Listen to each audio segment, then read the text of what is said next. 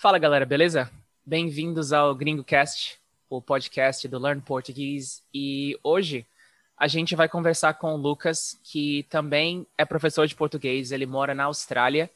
E a gente vai bater um papo muito interessante sobre morar fora do país. A gente vai falar sobre os sotaques, a gente vai falar sobre o português, enfim, várias coisas que são do interesse de vocês, realmente. E eu queria começar é, por você, Lucas. Você pode falar um pouco sobre você mesmo, por favor?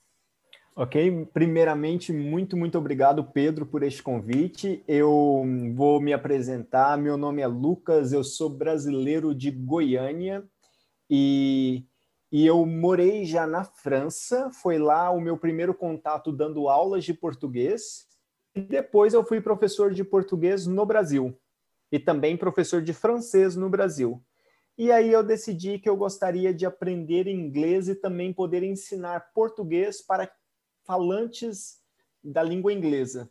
E foi quando eu tomei a decisão de vir para a Austrália. Hoje em dia eu moro em Melbourne, que é uma das grandes cidades da Austrália, tem Sydney e Melbourne.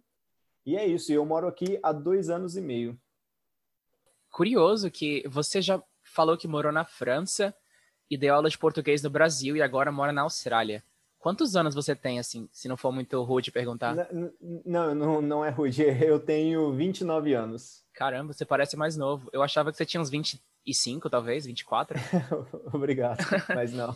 Interessante. E então, como você foi parar na França primeiro? Como você acabou morando lá? Ah, eu estudei em uma universidade no Brasil chamada Unesp e eu fiz engenharia civil no Brasil, nessa, nessa universidade. E lá na universidade tinha muita, muitas oportunidades para alunos da universidade irem morar na França. E no meu segundo semestre do curso de engenharia civil, eu percebi que existia esta possibilidade e eu comecei a estudar francês. Eu estudei francês durante dois anos antes de realmente ir para a França. E lá na França eu fui estudar um ano de engenharia civil. Então o curso são cinco anos e o meu quarto ano foi na França. E lá existia uma matéria no curso de engenharia civil lá que se chamava uh, projeto pessoal. Você tinha que desenvolver alguma coisa na universidade. E uma coisa que eu percebi que não existia lá e que tinha alguns franceses que gostariam era aulas de português. E eu decidi que o meu projeto pessoal iria ser, durante um ano, ensinar alguns franceses eu consegui seis alunos franceses, ensiná-los a, a, a, a, aprender português.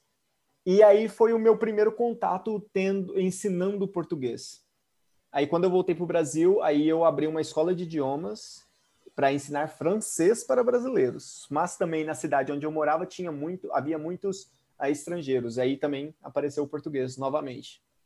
Que legal, cara. Então, é, a sua trajetória é bem parecida com a minha, porque eu também não sou professor de faculdade, vamos dizer assim, eu fiz faculdade de ciência da computação, mas assim, durante a faculdade eu me descobri professor, entendeu? Porque durante a, as provas, quando a gente estudava em grupo, eu e meus amigos, eu era sempre o cara que estava lá explicando é, para eles a matéria da prova, enfim, e eu descobri essa, esse talento, essa vocação para ser professor e eu sempre gostei de línguas, né? Então, desde criança, sempre falei, sempre tive curiosidade de pesquisar mais sobre, principalmente inglês. Eu não falo francês, assim, o básico talvez eu fale, mas eu sempre tive interesse e eu acabei me descobrindo professor nessa, nessa jornada aí. E foi assim também que eu vim parar na Turquia, que eu vim para ser professor de inglês, na verdade, e aí eu aqui eu descobri também que não tinha é, muitos professores de português aqui e tinha uma certa demanda. Então eu acabei unir o útil ao agradável e acabei me tornando professor também. Mas é legal, é, é interessante. E para os franceses é difícil aprender português? Eu acho que não seja tão difícil. É? Não é tão difícil. Eu acho que para falantes de língua inglesa é um pouco mais difícil porque é um mundo novo que se descobre. O francês ele não precisa descobrir que existe masculino e feminino, porque ele já tem isso na língua deles. entendeu? Mas já um falante de língua inglesa descobre isso. Quando eles só falam inglês, eles acabam descobrindo isso e tipo, o quê? Como é que mesa é feminino? Quem falou que mesa é feminino, entendeu? É, eu também tenho a mesma, a mesma reação dos meus alunos aqui, né? Os turcos na primeira aula. Eu sempre uso o exemplo da mesa e do copo como masculino e feminino. E eles sempre ficam chocados também. Como assim? A mesa é feminino? Quem, quem disse isso? Quem inventou isso, né? Pois é. Os seus alunos, eles são, na maioria, turcos? Sim. Atualmente Sim. eu tenho um aluno que não é turco, mas todos os outros são, realmente. Entendi. E aí eu trabalho com aulas particulares e também tenho aulas em grupo que... Eu tive um aluno francês também, que, tava, que mora aqui também, que tá, ele é casado com uma turca. E eu tive um aluno espanhol, também na Turquia, mas a maioria realmente é turca. Legal.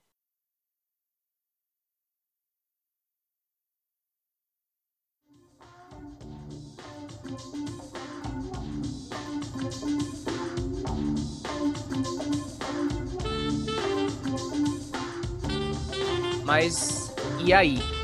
Morar na Austrália? Porque, assim, de fora, eu nunca fui. Eu já conheci alguns australianos na vida quando eu fui para Portugal. Eu conheci um cara que era. É, esse cara é a visão que eu tenho da Austrália, porque ele foi o cara que eu tive mais contato, inclusive. Que o, o, a personalidade dele era mais. É um cara bem extrovertido, ele era um cara muito engraçado. É, assim, que sempre queria fazer coisas novas e aventuras, enfim.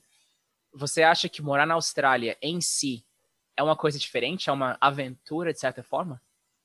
Eu acho que sim. E eu moro numa cidade onde as pessoas aqui no país, a, a cidade de Melbourne, as pessoas de Melbourne, elas são consideradas muito abertas. As pessoas são muito friendly, elas são muito amigáveis.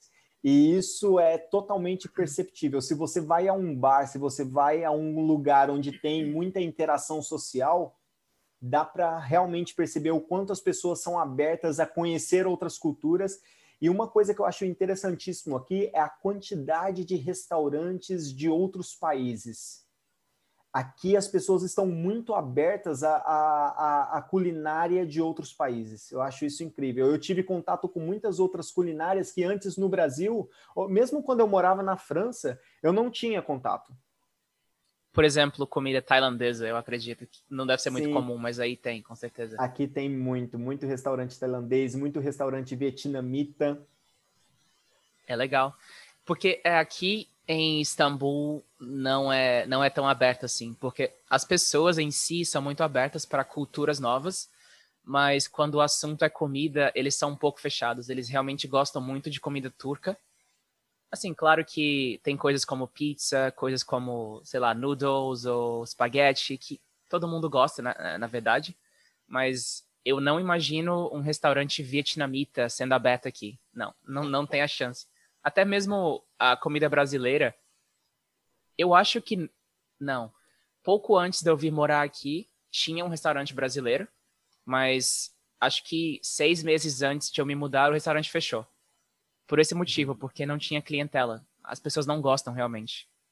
É, aqui é uma coisa que eu vejo os australianos, eles são muito, muito abertos. E talvez seja essa uma grande diferença, porque como a comida turca, ela tem muita personalidade, eles têm, eles têm história na comida, aqui na Austrália já não tem tanto assim. Então o australiano, ele são poucas receitas australianas, são poucas comidas tipicamente australianas. Então, por isso, até mesmo por isso, eles estão muito abertos a conhecer novas culturas e culinárias. Entendi. Então o cara que eu conheci lá em Portugal, ele era a regra, não era a exceção. Sim. Sim. Legal. Porque eu fiquei com uma vontade de, de conhecer a Austrália por causa desse cara. A gente conversava lá por horas, né? Mas aí esse cara me falou muita coisa sobre a Austrália e eu fiquei curioso realmente. É. E além do mais, que aqui tem os, os famosos animais da Austrália. Muitas aranhas, muitas cobras, cangurus. Tem mais canguru do que pessoa na Austrália. Sério? Pessoas. Sério. Canguru aqui é considerado uma praga. Sério, cara? E eles atacam as pessoas? Eles são dóceis? Como é? Tem todos os tipos. Tem os tipos mais do deserto, que são os mais perigosos, e também tem os dóceis, que é aqueles que você vai no, no, no zoológico e tem contato, pode passar a mão. Então tem todos os tipos de, de canguru. Legal. Porque eu vi um vídeo, é, acho que você deve ter visto também, é um canguru que está segurando um cachorro num mata-leão pelo pescoço. E, e vem um cara para salvar o cachorro, né? Que é o cachorro dele. E, e o cara arma uma, uma, posição e dá um soco no canguru, e daí o canguru solta o cachorro. Eu não, não cheguei a ver esse vídeo. É bem famoso, tipo. E, e essa é a noção que eu tenho do, dos cangurus. Eu acho que são os animais.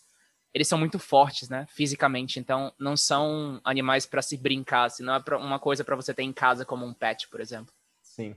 E aqui no supermercado tem uma seção de carne só para canguru. Para zoológico, para quem alimenta cangurus? Ah, não, não, não. Carne de canguru. Para nós, like, da, mes da mesma forma que você compra carne de vaca, carne de carneiro, carne é, é, frango, carne de porco, você tem uma seção no supermercado de carne de canguru. E você já provou carne de canguru? Já provei no início. Na verdade, eu não tenho o hábito de comprar carne de canguru, porque eu achei, eu achei gostoso, não é ruim, porém tem um gosto forte no final. Quando você está comendo, é um pouco carne de vaca, tem um pouco desse sabor. Mas no final dá aquela presença, você fala, ah, isso não é carne de vaca, isso é carne de canguru. É tipo, tem um, um saborzinho diferente. Entendi. E é muito comum, as pessoas comem muito canguru aí? Muito não. A carne que mais se come aqui é, o, é o, a carne de carneiro. Ah, aqui também é comum, é. carne de carneiro aqui. É, aqui, mas o canguru. Eu não, é possível comer, é possível encontrar, é bem fácil de encontrar carne de canguru, mas eu não diria que se come muito, não. Entendi.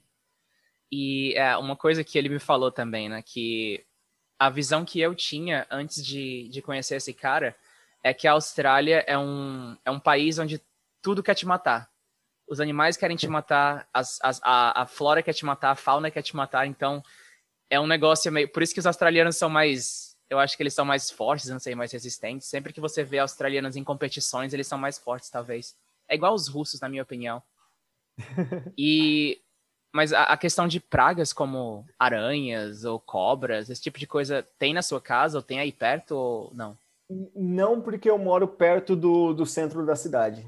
Então, e eu moro também em apartamento. Isso isso colabora para que não tenha aranhas. Mas, por exemplo, quando, se quando você mora mais nos subúrbios afastados do centro, casas, é bem comum encontrar cobras e aranhas. E são umas espécies bem venenosas, né? São bem perigosas, realmente. Sim, as aranhas aqui, eu já, já cheguei a ver uma aranha, é realmente é, a, me, dá, dá um medo, dá um, dá um certo medo. E o australiano em si, ele não mata aranha. Ele só devolve à natureza. É, ele tenta uma forma lá de recolher, tipo, com como se fosse uma tigela e um jornal ou um papel, e ele joga de volta na. E eles não têm medo? Eles encaram como uma coisa normal, eu acredito, né? Na verdade, muitos australianos encaram aranha até como como algo que ajuda, porque em certas épocas do ano tem muito mosquito. Então, ter uma aranha em casa, ela no lugarzinho dela, claro, é uma forma até de de controlar os mosquitos dentro da casa. Entendi. Então, os australianos não olham para as aranhas como, como inimigas. Eles aprenderam a conviver com elas, a pegar o que elas têm de bom. Claro, porque se você não, não conviver com as aranhas, não tem o que fazer aí, porque eu acho que elas estão em todo canto, né? é, é complicado. Mas é, sobre morar na Austrália, como foi a tua adaptação aí? Como foram os primeiros. Acho que os primeiros meses são realmente os mais difíceis, né? Sim, mas, cara, não sei se, se é uma adaptação tão brusca. É obviamente que existe uma adaptação, porque eu morava no Brasil e estou morando na Austrália, mas não é algo tão, tão totalmente diferente, não. O talvez é uma adaptação até mais para um lado positivo. Porque muita coisa que eu tinha de hábito no Brasil, eu parei de ter esse hábito aqui. Por exemplo, no Brasil, quando eu andava em cidades grandes, eu, eu o tempo todo alerta, o tempo todo tentando estar seguro. E aqui, no começo, quando você chega, você tá com esse, esse hábito ainda de, de, ah, vão me roubar, de essas coisas assim. Mas depois de um tempo que você percebe que não é assim, você meio que relaxa. Eu acho que hoje, quando eu voltar para o Brasil, eu preciso estar um pouco mais alerta, porque alerta, porque eu já perdi essa. É, eu senti a mesma coisa quando eu fui ao Brasil no, no ano passado. Eu estava com a minha família, eu moro em Fortaleza, né? Fortaleza é uma cidade relativamente perigosa. E eu estava com eles e eu falei para minha mãe, vamos dar uma volta à noite, vamos andar por aí. E ela olhou para mim e falou, como assim? Você tá louco? Aqui não, não, você não pode fazer isso, porque vão roubar você, né?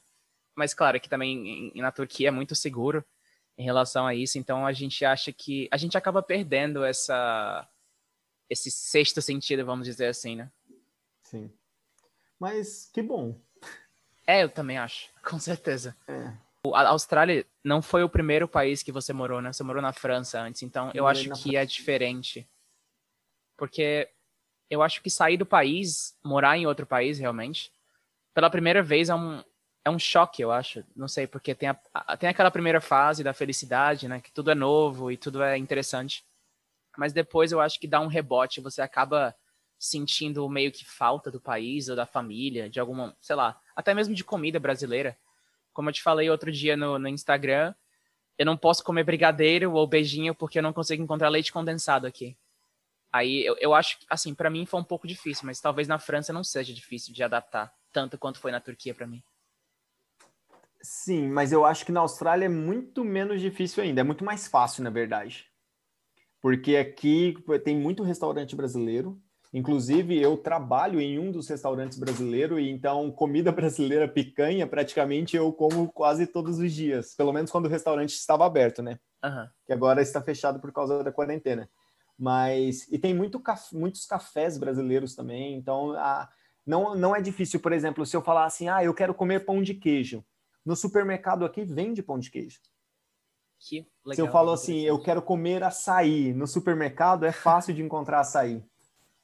É, eu tô com uma certa inveja agora. que legal. É, mas tem muitos brasileiros na Austrália, né? Sim, sim. Aqui em Melbourne nem tanto, mas uh, tem uma cidade daqui da Austrália que é considerada por ter muitos brasileiros, que é Gold Coast.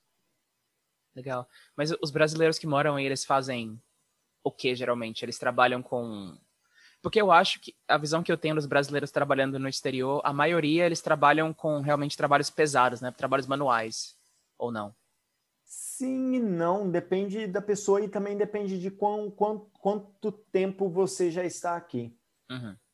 É óbvio que no início talvez são trabalhos que talvez ninguém queira fazer, mas de acordo com que você vai evoluindo na sua vida na Austrália, outras oportunidades vão aparecendo. Por exemplo, eu, na verdade, hoje em dia eu tenho a minha empresa. Uhum. Mas quando eu cheguei aqui, três meses depois que eu cheguei aqui, eu consegui emprego numa escola de idiomas. Então eu fui professor de português desde três meses depois de, de ter chegado na Austrália.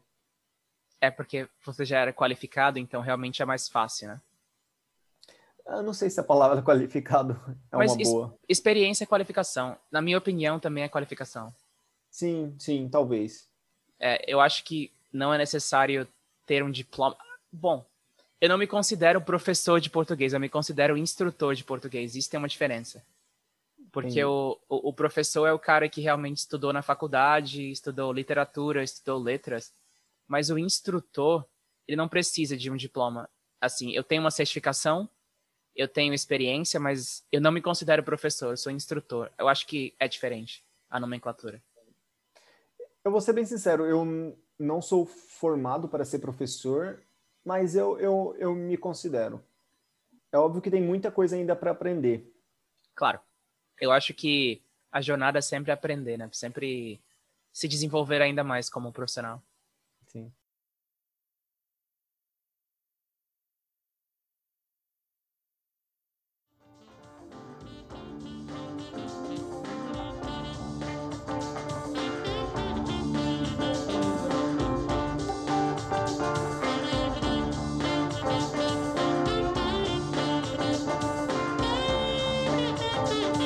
Outra coisa de morar na Austrália, que eu sempre penso que os brasileiros, quando vão para a Austrália, eles têm um choque, que é a língua. Porque é, o inglês é muito difundido no Brasil, principalmente com filme, principalmente com música, na verdade. E, mas também com filmes ou séries, ainda mais agora com Netflix, enfim.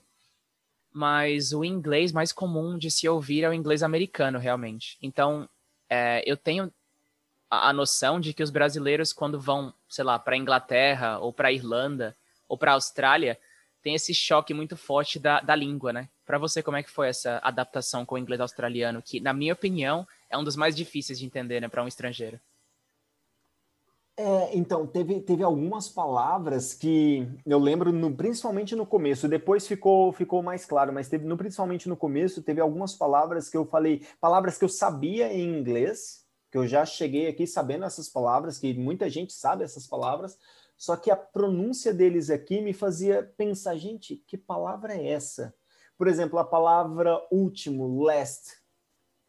Quando a gente está no Brasil, a gente aprende last, last day. Mas aqui você chega e eles falam last, last. É bem é um A bem bem forte, é bem marcado. E eu lembro a primeira vez que eu ouvi um australiano falando comigo na conversa assim, falando last. Aí eu, o que é um last? Tipo, o que é isso?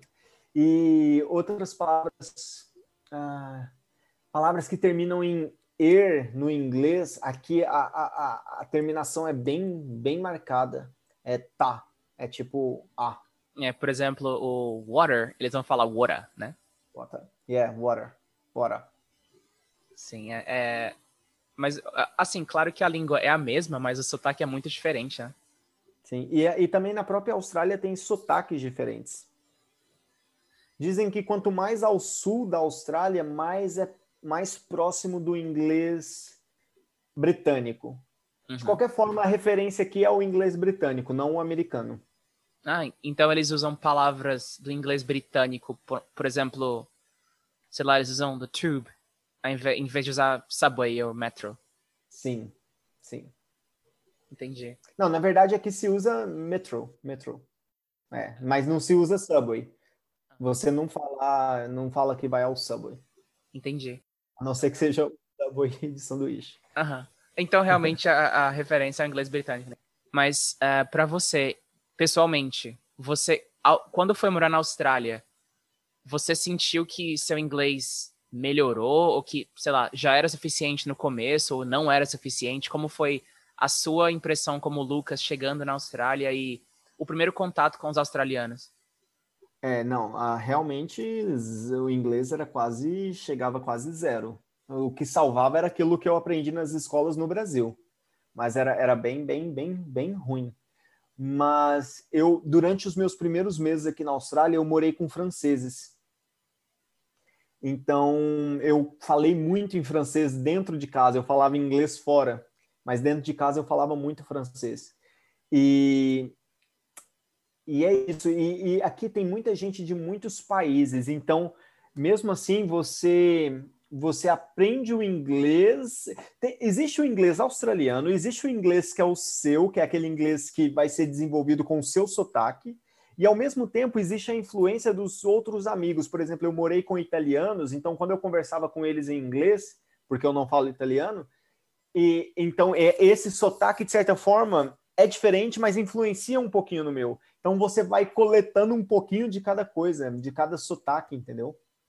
É, eu acho que isso é interessante, né? Porque as pessoas perguntam qual é, até mesmo os, os, brasileiros, quando eles querem aprender inglês, eles perguntam são, qual sotaque eu tenho que imitar, qual sotaque eu tenho que acompanhar. E não é isso, né? O sotaque é o seu. Na verdade, você vai pegar referências de outras pessoas e vai montar ou vai formar o seu sotaque, não, não, não você não vai imitar as pessoas.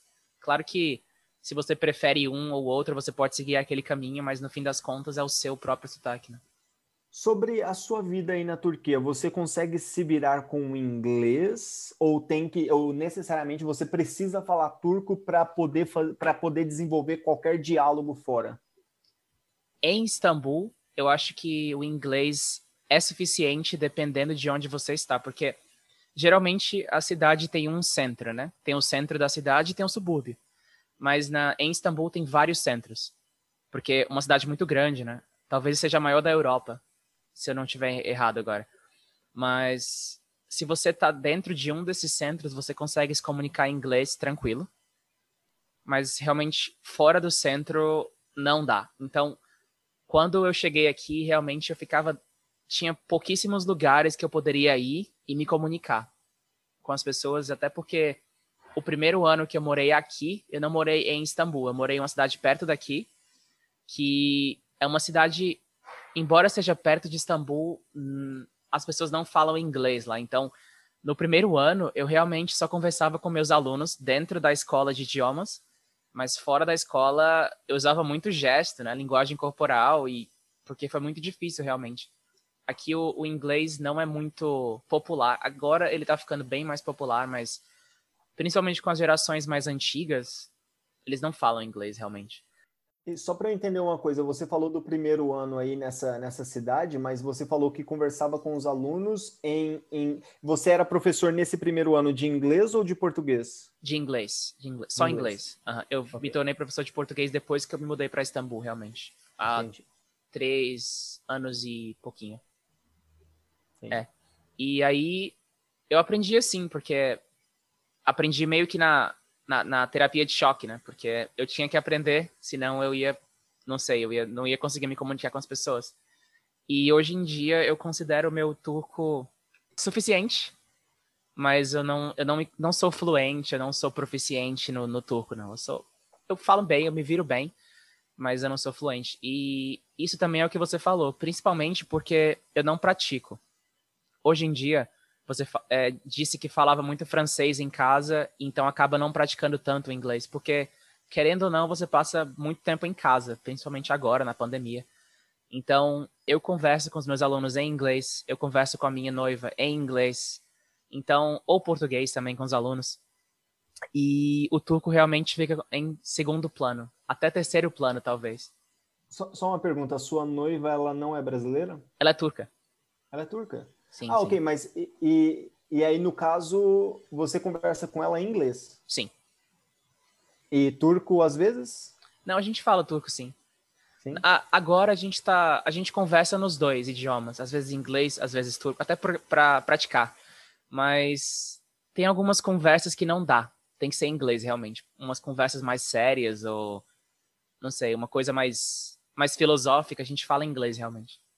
Por exemplo, eu não sei absolutamente nada de turco. E qual é um, por exemplo, uma dúvida que eu tenho é, se eu fosse me aventurar a aprender turco, quais são as grandes dificuldades dessa língua? Onde que está o, o, o, grande a grande montanha a se atravessar? É, é, mais em relação a verbo, é em relação a preposição, a uma coisa que só existe na língua turca e não existe em outras línguas? Onde que está o grande lance do turco? A pronúncia, talvez? Eu nunca tinha pensado nisso, mas eu acho que, primeiro, o turco, ele é uma. Se você compara o português ou inglês, francês, inclusive, ele é de frente para trás. Então, ele é meio backwards.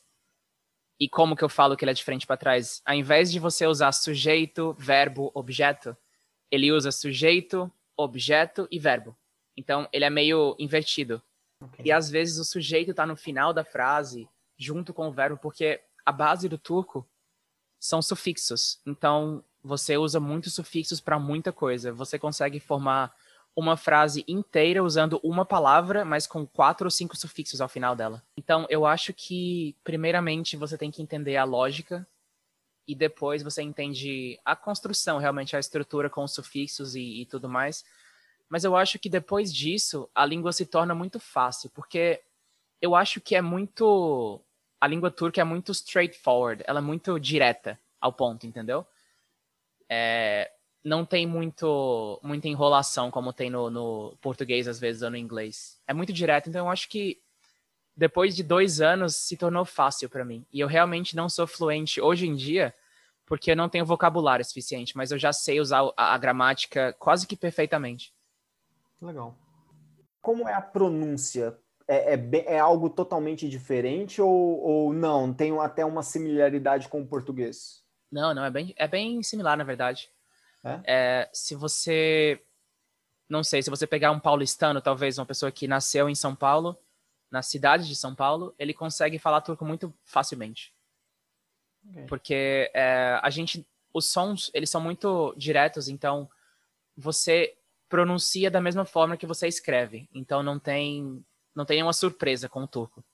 As surpresas que tem realmente são tem duas letras a mais, que são as vogais. Tem o O com aqueles dois pontinhos em cima, com o trema, tem o U com o trema. E a pronúncia é um pouquinho diferente, mas nada demais. Eu acho que é bem simples em questão de pronúncia. Entendi.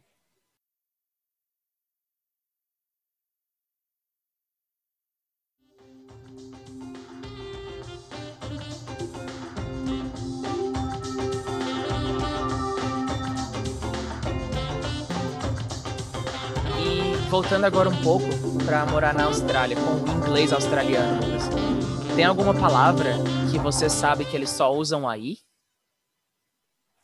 Na verdade, sim, são palavras em inglês que todo mundo conhece, só que aqui na Austrália é muito comum é, encurtar as palavras. É como se fosse o mineiro do inglês é o australiano.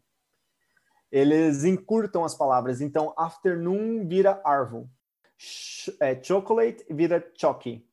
Futebol é footy. Então eles vão cortando as palavras. É, é, bem comum isso aqui. Mas se você fosse, vamos dizer que eu tô indo para a Austrália na semana que vem e você tem que me dar um, uma listinha de vocabulário, cinco coisas que eu preciso saber do inglês para visitar a Austrália. Eu sei inglês, mas eu quero saber algumas palavras extras. Ok, mas uh, não, não tem nada exatamente. Talvez você vai acrescentar mais a palavra mate nas suas frases.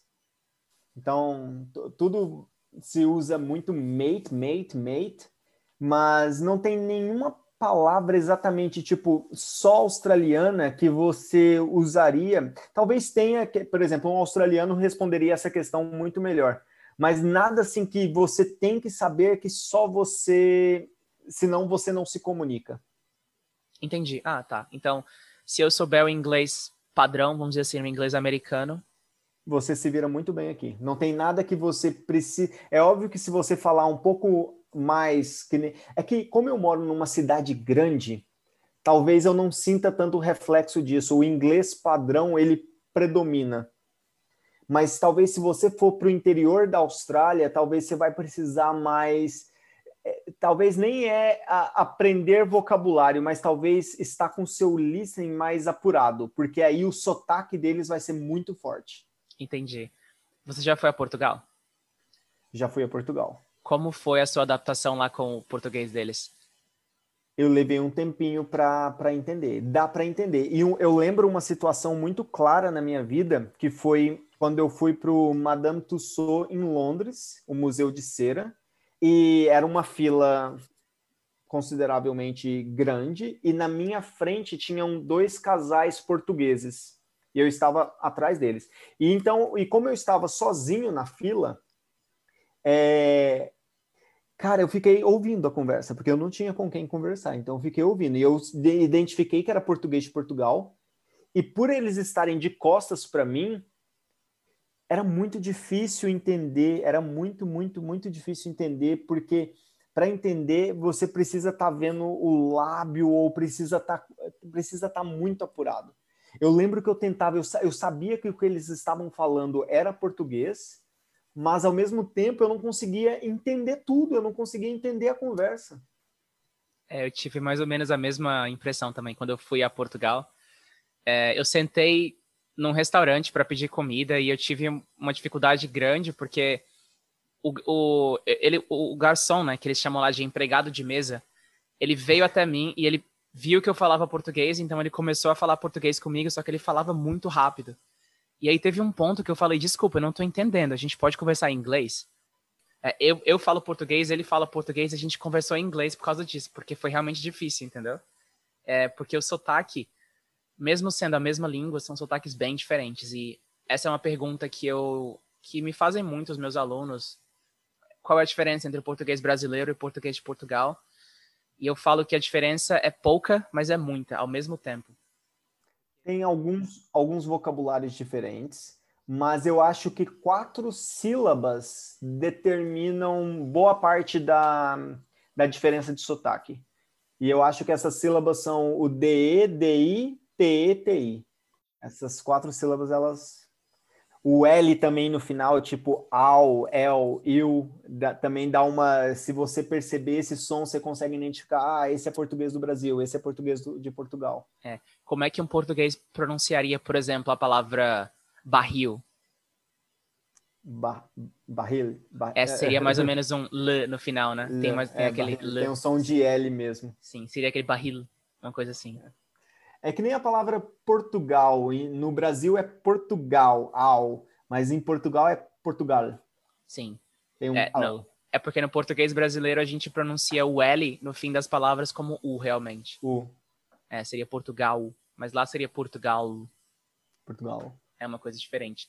E as palavras que terminam em dade, ou, ou também que terminam em DE, que no Brasil fica o som de di, no, no português de Portugal é quase que o som some praticamente, que fica É. felicidade, felicidade, dado. Esse dado aí sumiu no espaço. É, eles pronunciam só o D e o E eles simplesmente descartam. É felicidade. Fel- Felicidade. Sim. É, é engraçado. E um, o sotaque no Brasil também, claro que você falou que eu até é, é curioso para mim. Você falou que na Austrália tem muitos sotaques e a Austrália é um país tão pequeno. Eu achei que fosse um pouco mais padrão, mas não é não, o sotaque realmente. Não, em termos de dimensões, é um país grande. Mas a- as pessoas moram em qual a porcentagem do país que realmente é habitada? É, na verdade, é só o litoral.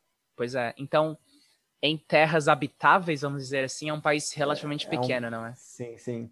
É, se você pensar que é um país quase do mesmo tamanho do Brasil, o Brasil é maior, mas com 20, 25 milhões de pessoas, que seria o equivalente ali duas cidades de São Paulo, talvez? É, é o Istambul. Istambul tem 20 milhões de habitantes. Meu Deus, tudo É Istambul. isso. Istambul durante o dia, porque tem muita gente que mora perto, mas vem pra cá durante o dia e à noite eles voltam. Gente, Então, só Istambul. sua cidade tem É. quase o, aqui o, o que tem o país aqui. É. Agora são 15 para uma da tarde e eu acho que a cidade de Istambul tem 20 milhões de habitantes. Agora. Gente, É- é louco, eu não é bem sabia louco. disso. Mas aí a questão do sotaque, no, no Brasil também, claro, que o Brasil é um país enorme, um país continental, com 200 e, sei lá, 220 milhões de habitantes, talvez. E os sotaques brasileiros realmente são muito diferentes e essa é uma pergunta que me fazem o tempo todo. Qual sotaque eu devo aprender se eu quiser aprender português brasileiro? O que você acha? Antes de eu dar a minha resposta, eu queria ouvir a sua. Bom, depende de onde você vai, onde você vai aprender. Porque o seu professor de português vai influenciar muito no seu sotaque que você vai aprender. Se for um professor que tem um sotaque muito marcado, muito forte, ele vai acabar, de certa forma, te passando isso, a não ser que ele tenha se treinado para não passar. Mas existe existe um sotaque mais neutro, talvez. Eu não sei exatamente onde no Brasil, mas eu acredito que o sotaque que se, que se vende na televisão, ele é um sotaque neutro, ele é um sotaque mais próximo do neutro. Então, é complicado. E eu acho até, por exemplo, num processo de aprendizagem de língua, de, no caso do português, eu acho bem rico a trabalhar um material, te ter um material, ter um com vários sotaques. Não é algo que, ah, só porque eu estou aprendendo a língua, eu tenho que aprender só desse jeito, só nesse sotaque, só nessa via. Eu acho que é válido aprender vários sotaques. Por exemplo, um dos meus alunos avançados, ele já morou no Brasil e ele já morou em Portugal. A aula dele é 100% em, em português, porque ele já fala muito bem português. E e ele só faz aulas de português para continuar mantendo o português dele, porque ele já chegou num nível de fluência onde ele consegue se comunicar muito bem, e ele faz aulas de português para não perder esse nível, para não, não parar de conversar em português. E, e, é legal ver o sotaque dele, porque o sotaque dele não é nem português de Portugal, nem português do Brasil. Ele, ele criou um sotaque para ele, ele tem um sotaque próprio, que, que mescla um pouco dos dois eu acho que tem muito de, de, da sua vivência, né? Eu acho que a vivência influencia bastante no seu sotaque também. Hoje em dia, porque é uma coisa interessante que você falou que os professores de português para estrangeiros geralmente, eu não sei se se você fez isso, mas as pessoas geralmente fazem uma, uma espécie de treinamento para neutralizar o sotaque. Eu nunca fiz. mas achei interessante. Como funciona? Você já fez? Já, já fiz. Mas eu fiz, não fiz nenhum curso, não fiz nada. Eu fiz comigo mesmo. Eu tentar, por exemplo, se você ouve uma pessoa de Fortaleza falando português, é muito diferente do que eu tô falando agora. Sim, tanto que eu não consegui identificar de onde você era, porque se você falasse que nem que nem as pessoas de Fortaleza falam, talvez eu identificasse. Pois é. O que eu, eu acho que o que você falou da, da questão dos, de vários sotaques é útil, é, é muito interessante, inclusive, porque os sotaques fazem parte da cultura do país, é claro, mas eu acho que para os alunos, principalmente para os iniciantes, é muito importante ter um sotaque mais neutro, para que eles possam entender tudo, realmente. Então, eu tentei me basear muito no que eu ouvia na televisão. Então, eu realmente assistia. Eu consumo hoje em dia, inclusive, muito. Não consumo televisão, mas consumo YouTube. Então, eu vejo. Eu, eu ouço muito podcast que são feitos por pessoas de São Paulo, não somente os paulistas, mas pessoas que moram em São Paulo. Realmente eu tentava imitar, é um processo de imitação, realmente que você tenta falar até que depois de um tempo você se adequa àquilo e vira normal. Mas quando eu, quando eu falo com a minha família, eles estranham, eles falam: por que você está falando assim? Você não é de São Paulo, entendeu?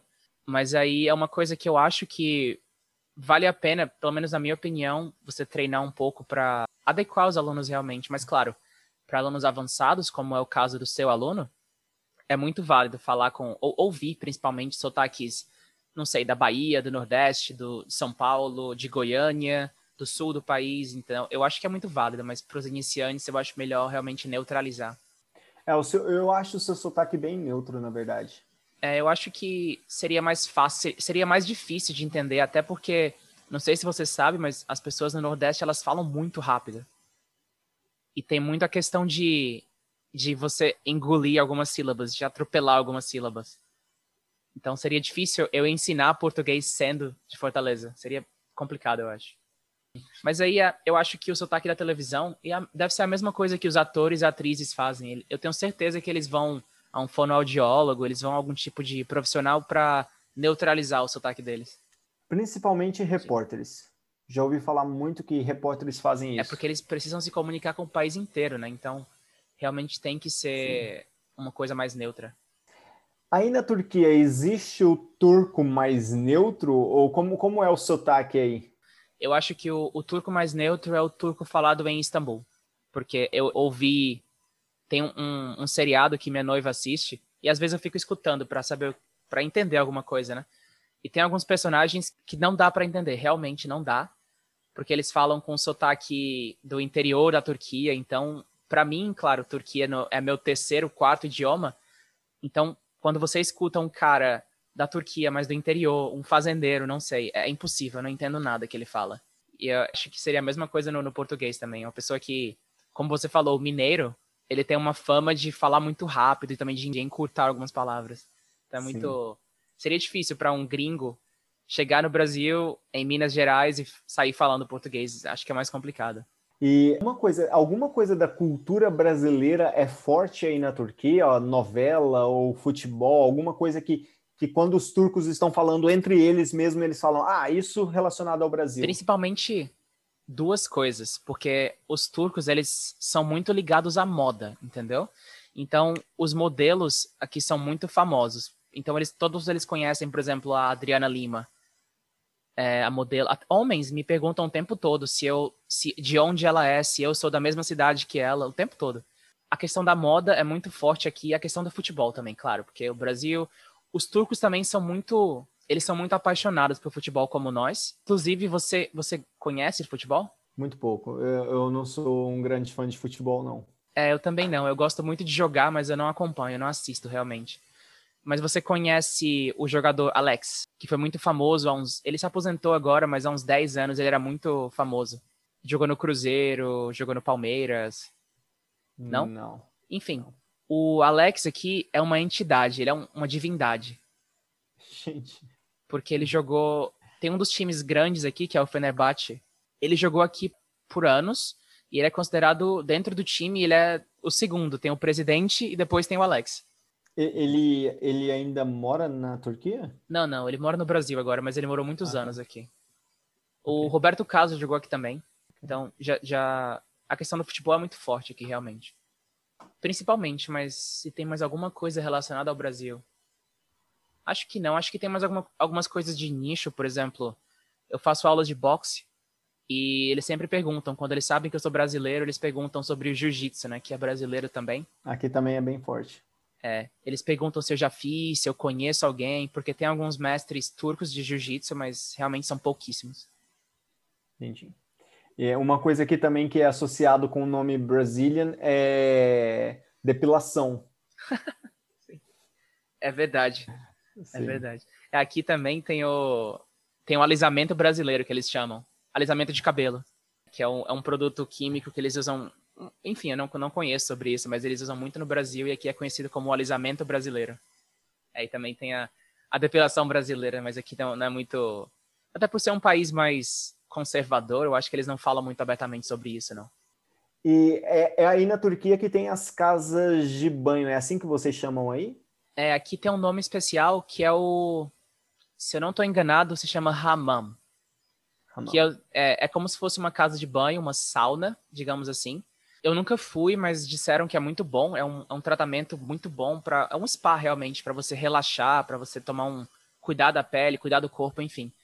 Mas já me falaram que são duas ou três salas, que a primeira sala é uma sauna para limpar as impurezas do corpo, né? Você fica um tempo na sauna. Depois você vai para um lugar que é um, para tomar um banho numa banheira, que é, são banheiras grandes. Geralmente tem várias pessoas tomando banho juntas. Claro, só homens ou só mulheres, é separado por, por sexo. Uhum. E depois disso você tem uma massagem. São, então são realmente três processos, que é o hammam. É, é como se fosse um spa turco. E ele é muito famoso. Tem muitas pessoas, muitos estrangeiros que vêm para cá para experimentar isso. Porque, não sei se você sabe, mas o, o transplante capilar é muito comum aqui também. E o hammam. Então, são as duas coisas. E, e, é, e é, barato o transplante Sim. capilar? Tem muitos brasileiros famosos, inclusive, que vêm fazer o transplante aqui, porque é mais barato viajar para cá, fazer o processo e passar uma semana aqui turistando do que fazer no Brasil. Interessante. Talvez eu vá precisar. é, talvez daqui a alguns anos, não sei. A medicina na Turquia, ela é muito, é muito boa e é muito barata também. Eu fiquei surpreso com isso, porque no Brasil não é, né? É, não sei como é na Austrália, mas no Brasil tem o SUS, que é o sistema gratuito de saúde, que é para todas as pessoas, mas todo mundo sabe que não é muito bom sempre, assim, é, é meio sucateado, meio de baixa qualidade. Mas na, aqui na Turquia, o, a saúde é grátis para todos, não é para mim porque eu não sou cidadão, mas é grátis e é de muito boa qualidade. Então, eles é uma despesa menos que eles têm aqui é com saúde. Entendi. É, aqui na Austrália você precisa ter um plano de saúde, mas até para os australianos, a, a, na, em geral, na verdade, a Austrália, o sistema de saúde é muito bom. Aqui os, os cidadãos eles têm um, um, plano de saúde do governo, que eles acho que eles pagam uma taxa de manutenção anual, uma coisa muito pequena. Mas para mim, como estrangeiro, eu tenho que pagar realmente um plano de saúde particular.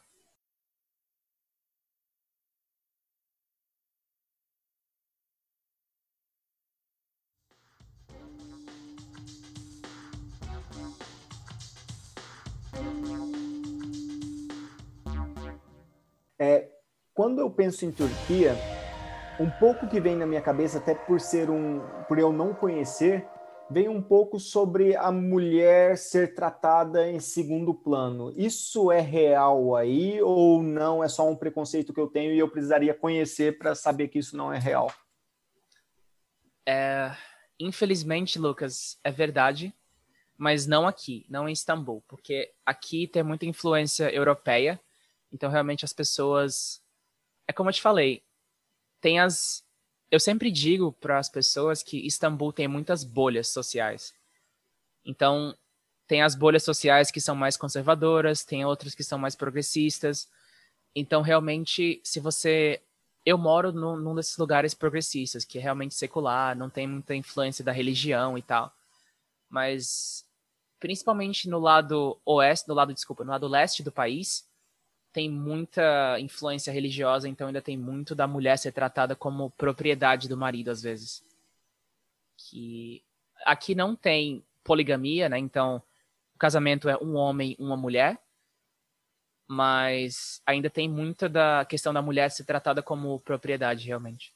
Entendi. É, aqui na Austrália isso é uma coisa que eu percebo aqui, tipo, as, a, aqui a mulher a mulher ela é tratada muito bem e as pessoas elas fazem questão disso, sabe, de deixar uh, o ambiente mais igualitário possível. Então é bem legal isso, é bem legal ver essa igualdade, coisa que no Brasil luta-se por isso, mas ainda ainda não está bem lá, né? Não. É, eu acho que aqui também tem um, um, contraste muito forte, porque onde eu moro realmente é como você falou, tudo é muito igualitário. Tem um movimento feminista aqui também, e mas em alguns lugares realmente as mulheres são tratadas, claro, como elas devem ser tratadas, mas eu não vejo diferença em alguns lugares. Realmente é muito igualitário e isso me deixa orgulhoso por ser um país muçulmano, né? Porque querendo ou não, eu eu já moro aqui há quatro anos, então eu, eu, me sinto um pouco turco também. Eu sinto que a Turquia é a minha segunda casa, então eu fico orgulhoso quando eu vejo esse tipo de comportamento pelas pessoas aqui. Você, no caso, você não se considera muçulmano? Não, não. Mas não. o que da cultura e da religião deles afeta diretamente na sua vida morando na Turquia? Tem um negócio no, no Islã eles dizem que você deve, você tem a obrigação moral de ajudar as pessoas, não só pessoas, mas animais também, que precisam de ajuda. Então aqui tem muito a questão de compartilhar. Por exemplo, é, não, talvez não tanto em Istambul, porque é um, um, lugar mais moderno, é um lugar mais louco, na verdade, é caótico, porque todo mundo está sempre ocupado, sempre indo para algum lugar, entendeu? Mas é, tem muita questão de compartilhar, de fazer um jantar para os seus amigos, para sua família. Tem a questão de ajudar a, a, população carente, realmente, refugiados ou até mesmo as pessoas que não têm condições financeiras. Tem muitas doações e também animais. Isso que foi o que me deixou muito chocado, chocado não, de uma forma positiva, quando eu vim para cá pela primeira vez as ruas são cheias de animais e todos os animais são bem alimentados. Você não vê um animal magro, por exemplo. Porque as pessoas, em cada esquina da, das ruas, tem um pouco de comida de animal, de ração, e eles vão lá, sempre são bem alimentados. E só uma pergunta: você disse as ruas são cheias de animais, mas assim, animais que têm seus donos ou simplesmente animais de rua? Não, são animais de rua. Entendi. Mas é, eu não diria que eles são animais de rua, mas eles são animais daquela rua, entendeu? Entendi. Eles, ninguém põe eles em casa, mas todo mundo dá comida, todo mundo brinca com eles. Então, eles moram na rua, mas eles não são de rua. Isso, é, isso é uma coisa que, pelo menos em Melbourne, talvez nas cidades do interior da Austrália tenha, mas em Melbourne não tem. Não tem animais de rua. Animais de rua. Não tem, por exemplo, não tem a chance de você ir correr e ter um cachorro solto sem o seu dono. Se tiver um cachorro solto, provavelmente o dono está próximo. Mas não existe isso, ah, um cachorro perambulando pela cidade, passeando livremente, dando um rolê. Mas não tem porquê, porque foi feita alguma coisa em relação a isso? Ou... Tem toda uma política, na verdade. Quando você adota ou quando você compra um cachorro, existe muita papelada também. Muita. É, é, tem muitos trâmites. Inclusive, quando você perde o seu cachorro, se o seu cachorro foge, por exemplo, existe, eu acho que os animais aqui, cachorros, no que, no que eu acho, eles têm um chip e aí existe uma, uma agência, não sei se é do governo, mas é responsável só por encontrar o cachorro e você paga para isso. É legal, porque eu acho que deixa. Assim, não sei se você tem um animal, um cachorro ou gato, mas quando eles fogem, dá uma. É um aperto no coração, é difícil, é ruim. Sim, Isso aconteceu comigo, mas é muito ruim. Aconteceu comigo também. A minha cachorra, quando eu morava no Brasil, ela ficou com os meus pais quando eu vi, vim para a Austrália. E a minha cachorra simplesmente, numa situação, fugiu e até hoje já se fazem, é, já faz dois anos. Então. É chato, né? Sim. Então, eu acho que realmente isso é muito legal, essa questão de realmente pôr um chip no, no animal. Sim. Pois é. Concordo também. E, é, exatamente. Então, eu acho que o que mais me afeta, ou me, me afetou, mesmo não sendo religioso, é a questão realmente de compartilhar com quem precisa. Isso é muito. Uma coisa que é uma, uma daquelas experiências que realmente muda a sua vida. Tem o, tem o, o Pedro antes da Turquia e o Pedro depois da Turquia. Essa é a principal diferença, eu acho. Legal, cara. E é uma diferença positiva. É algo que trouxe claro. para o bem. Claro, claro. Eu acho. Mas se tem mais alguma coisa, deixa eu ver. Acho que não muito, porque eu não me envolvo muito com pessoas religiosas, até porque eu não moro, eu moro em um lugar um pouco mais progressista, então eu acho que não. Acho que é mais isso realmente. E claro, que acho que a principal habilidade que eu desenvolvi aqui foi me comunicar com pessoas, porque às vezes a língua não é suficiente, porque o meu turco não é tão bem desenvolvido, então eu, eu uso muito gesto corporal. Então eu sei me comunicar melhor depois que eu vim para cá. Eu aprendi a me comunicar melhor. Entendi. E, e você acha que quais são as semelhanças aí da Turquia e do Brasil?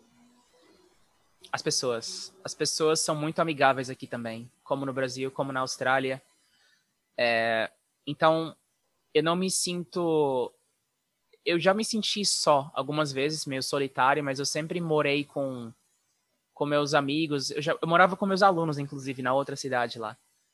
E eu sinto que a relação que eles querem ter é a relação de acolher o estrangeiro, como é no Brasil também.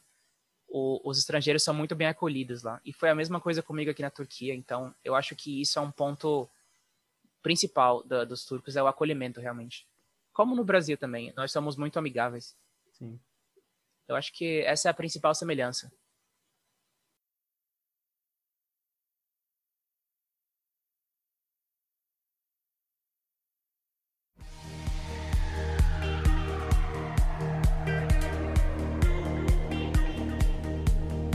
Lucas, você pensa em morar na Austrália? Acho que para sempre é muito forte, mas por mais algum tempo? Sim, por mais algum tempo, sim, com certeza. É, mas, ao mesmo tempo, eu penso em transformar a minha empresa cada vez mais em online. E, e, e quando eu puder chegar, quando eu chegar no que eu quero, aí estar morando na Austrália ou estar morando em outro lugar já é, será mais uma questão de escolha e de visto também, se o país permitir. Mas onde eu, quando eu chegar no, no que eu quero da minha empresa, aí pode ser que eu fale, não, a Austrália cumpriu o seu, o seu papel. Ou pode ser que eu tente aplicar ainda mais o visto aqui. Entendi. É, então, é mais ou menos a visão que eu tenho que eu acho que o, o online é o novo é, é, o futuro, né? Realmente, eu acho que o modelo de, de business, o modelo de negócios atual, eu acho que daqui a 100 anos ele vai morrer. Sim. Eu acho que vai ser tudo online daqui a 100 anos, completamente. Sim. Então, eu acho que é, você tá com a mesma visão que eu, mais ou menos. E na verdade, às vezes eu fico até pensando, gente, por que não, eu não entrei no online antes? Porque até, até março deste ano, quando a quarentena ainda não tinha instalado aqui na, aqui na Austrália, as minhas aulas eram presenciais. O meu público eram alunos australianos de Melbourne, nem todos australianos, eram só os que moravam em Melbourne. Então era uma coisa muito específica, muito. E aí veio quarentena, veio. Eh, nós estamos aqui em quarentena desde abril, desde final de março. Está em quarentena até agora. Então, abriu um mundo de possibilidades. Agora tem alunos dos Estados Unidos, do Canadá, de outros países. Então, isso, isso me fez. Foi muito bom para mim no sentido de me fazer enxergar mais, mais longe. É, foi mais ou menos a mesma. A mesma no mesmo tempo, acho que eu comecei a fazer realmente online em fevereiro ou março também. Foi ao mesmo tempo que você. Sim. É, então, eu acho que. A... Antes as suas aulas eram só presenciais. Sim, sim. Antes tinha, eventualmente, um aluno que não mora em Istambul, que queria fazer uma aula uh, online. Eu fazia, mas era uma coisa bem esporádica, realmente. Agora virou a nova, o novo normal, né? É, e eu lembro que no começo, meus alunos presenciais que, que, que tiveram aula comigo presencial e depois eles vieram para online porque tinha uma quarentena para se cumprir, no começo eles reclamavam muito, no, no sentido de, ah, não é legal, não é a mesma coisa que o presencial. Porém, hoje em dia, eles gostam mais do online. Porque eles conseguiram enxergar as vantagens que tem o online. O online você não precisa sair de casa. Muitos deles, quando saíam de casa para as aulas presenciais, tinham que pagar estacionamento. Então, não tem mais nada disso. É simplesmente só ligar o computador, tá na aula, depois que termina a aula, simplesmente você, você, está em casa. É, eu acho que, claro que não é a mesma coisa, tem uma diferença. Eu me sinto mais à vontade, para ser bem sincero, numa sala de aula. Porque eu tenho experiência com isso de vários anos, né? Então, sempre foi o que eu fiz, mas eu tô me adaptando também, mesmo. Eu, eu sou o cara da tecnologia, eu estudei ciência da computação na faculdade, então eu sou muito. Me dou muito bem com computadores, mas agora, para dar aula, é um pouco diferente. Eu tô tendo que me reacostumar também. Entendi. Até porque a dinâmica de aula é diferente. Não sei se você faz a mesma coisa, mas para mim é um pouco diferente. Eu não faço a mesma aula online que eu faria presencialmente, é um pouco diferente. Não, sim, tem que, tem que ter uma adaptação mesmo. Mas eu gosto muito. Gosto muito de poder não ter que pegar transporte público. Ah, claro. Até porque aqui, no meu caso, Istambul é um caos. Então você deve imaginar o trânsito. Imagina o trânsito de São Paulo multiplicado por três. Nossa. Então eu estou muito agradecido realmente de, de não ter que, que pegar transporte público, não ter que. Bom, sair de casa. Eu saio de casa porque eu quero, para ir correr, para ir, não sei, fazer alguma coisa, para ir ao mercado, mas para ir trabalhar. Sair para ir trabalhar se tornou uma coisa uma coisa tortuosa na minha cabeça. Eu não queria sair de casa porque pegar trânsito, passar uma hora do trânsito para ir trabalhar e agora eu tô livre disso, então é muito mais pessoalmente também é muito melhor. Eu também sinto a mesma coisa aqui. Acho que é um sentimento diferente, mas por outro lado, eu sinto, às vezes eu sinto falta do, do contato humano realmente, de você estar na mesma sala que uma pessoa. É, na verdade, uma coisa que eu sinto falta que, por exemplo, alguns dos meus alunos presenciais continuaram com as aulas online. Então, mas eu, eu já estive em contato com eles, eu sei como eles são. Porém, muitos alunos apareceram no momento em que só existia online e eu nunca encontrei eles pessoalmente. Então, uma coisa que eu sinto falta é porque eu consigo ver, por exemplo, igual eu estou te vendo aqui agora, eu consigo ver o seu contorno do que a câmera pega. Mas, por exemplo, eu não sei como é você, a sua altura, entendeu? Tipo, como, como você anda, como você é, tipo, se você tem algum trejeito. E, e, isso eu sinto falta dos meus novos alunos, de não saber exatamente como eles são, só, só esse contorno aqui, ó, cabeça e tronco. É, eu sinto a mesma coisa, eu sinto que eu não conheço meus alunos realmente online. Mas os alunos presenciais eu conhecia melhor, eu sinto a mesma coisa. É, faz sentido. Pois é. Então, Lucas, agora, para terminar, eu vou te fazer algumas perguntas rapidinho. Você pode me responder com poucas palavras, sim, não, uma explicação rápida. É, então, primeiro, comida australiana ou comida brasileira? Comida brasileira. E qual comida brasileira você gosta? Qual a sua preferida? Eu gosto de doce, cara. Eu gosto de, de sobremesa. Eu sou, eu sou um fã de açúcar e doces. Então, brigadeiro que você, inclusive o Lucas fez, ele faz agora vídeos diários, né, Lucas, sobre Sim. É, e os últimos vídeos ele estava ensinando a fazer brigadeiro, a fazer beijinho, então é muito interessante. É, e uma, um que eu quero ensinar, porque é uma sobremesa que eu gosto muito, muito, muito, é pudim. Cara, pudim é uma delícia, realmente. Sim. É uma delícia, então é. Comida brasileira, eu acho que é uma pergunta meio fácil de responder. É, e na verdade é meio fácil também porque do outro lado da comida australiana não tem muito o que falar. Então, sim, comida brasileira. Comida brasileira tem mais personalidade, tem mais. Mas, por exemplo, eu sou, eu sou um brasileiro diferente. Eu não gosto de feijão. Ah, não? Não. Então, arroz com feijão para mim não é. É, não imagina um brasileiro que não gosta de feijão, realmente. É, é, é diferente. e só abrindo um parêntese aqui, rapidinho. Eu não sei se é australiano, eu posso estar enganado, mas tem uma, uma comida enlatada que é considerada a comida mais fedida do mundo. É australiano? Ah, é tipo um spread, uma, uma pasta, sim, o Vege sim, Vegemite. É o Vegemite. É. Ele, ele é, realmente tem um cheiro forte? É, é horroroso, é horrível. Eles adoram aqui, eles amam. Eles comem com pão e manteiga e geleia às vezes. Mas, gente, eu já experimentei, é muito, muito ruim. É muito, muito ruim. A minha, minha, o meu gosto, né? É, é, ele é preto, né? Até a, cor, a cor não é muito convidativa, então não. eu acho meio. É, realmente eu não gostaria. Mas os australianos realmente defendem, eles gostam. E eles, quando você fala que é ruim, eles falam, não, é bom, eu cresci comendo isso. é a mesma coisa da feijoada. Claro que você não vai gostar, mas quando alguém fala que feijoada é meio nojenta, eu falo, não, peraí, você, tem que, você já provou. Entendeu? Então, acho que morar na Austrália para você está sendo legal por agora, né? Então, para sempre, talvez não. Não, para sempre talvez sim também. Tudo é possível, não, não, não fecho nenhuma possibilidade, não. A Austrália é um país que eu moraria fácil para sempre. Mas por quê? Eu acho que tudo, assim, para eu considerar morar num país, eu acho que no meu caso, morar na Turquia seria, acho que não para sempre. Porque tem algumas coisas aqui que eu realmente não consigo me adaptar mas na Austrália você se adapta bem a tudo, então. Sim. Aqui é fácil. A vida, a vida aqui é muito fácil, balanceada. Então eu acho a vida aqui muito balanceada também, porque é, a, a, parte trabalho profissional e pessoal, a, quando você se compara assim que, a, que tem os, o que você trabalha e o que você vive da sua vida, a parte pessoal, eu acho que os australianos eles sabem dosar isso muito bem. Eu acho que muito mais do que os brasileiros. Ah, é? Legal. Sim porque eu acho que os, os turcos eles são muito workaholics, eles são muito viciados em trabalho. Não, eu, eu não acho que, não sei, eu acho, não acho que os australianos sejam. Aqui eu acho que existe, existe uma consciência maior do a importância do momento do trabalho, mas também a importância do momento de lazer e de tirar um descanso. É, eu já vi várias vezes, inclusive uh, as pessoas estão num jantar de família e aí o, o pai atende o telefone porque é trabalho e já passou do horário dele, já são nove da noite e o trabalho liga, o cara atende.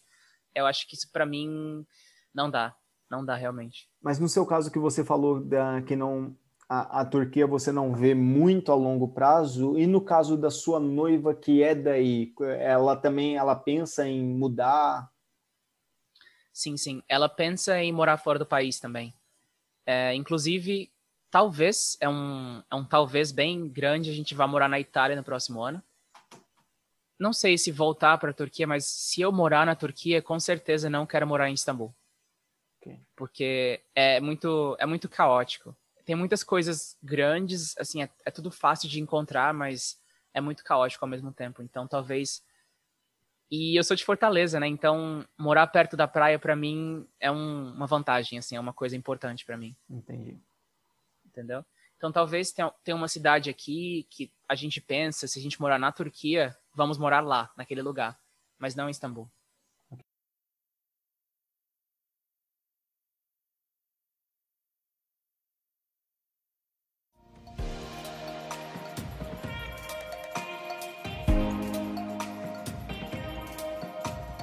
Um amigo brasileiro ou um amigo australiano? Qual é o mais legal de você dar um rolê junto?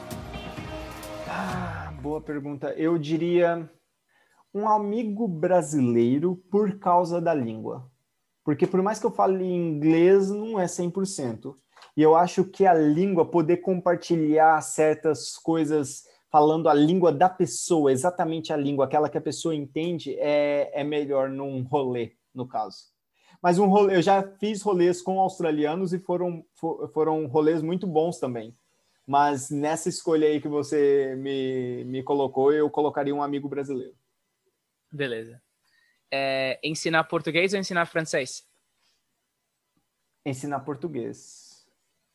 Porque é sua língua materna, você sente um, uma sensação diferente? Sim, eu sinto, eu sinto mais domínio. Quando eu ensinava francês, eu tinha que estudar muito, muito mais para mas no português eu tenho que estudar, claro, mas não é tanto quanto quando eu dava aula de francês.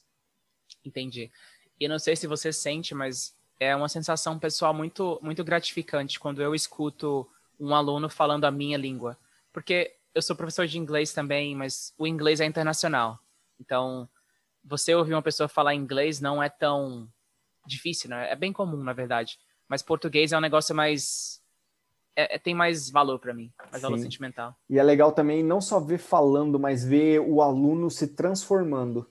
Tipo, aquele aluno que chegou sem falar nada mesmo, e aí que depois de alguns meses ele, ele tá dando os pulos dele, ele, ele, mesmo que ele não monte a frase inteiramente correta, o que não, não é tão necessário assim, mas ele, ele se arrisca, ele fala, ele tem um vocabulário que ele se apoia, isso, é, isso é muito legal.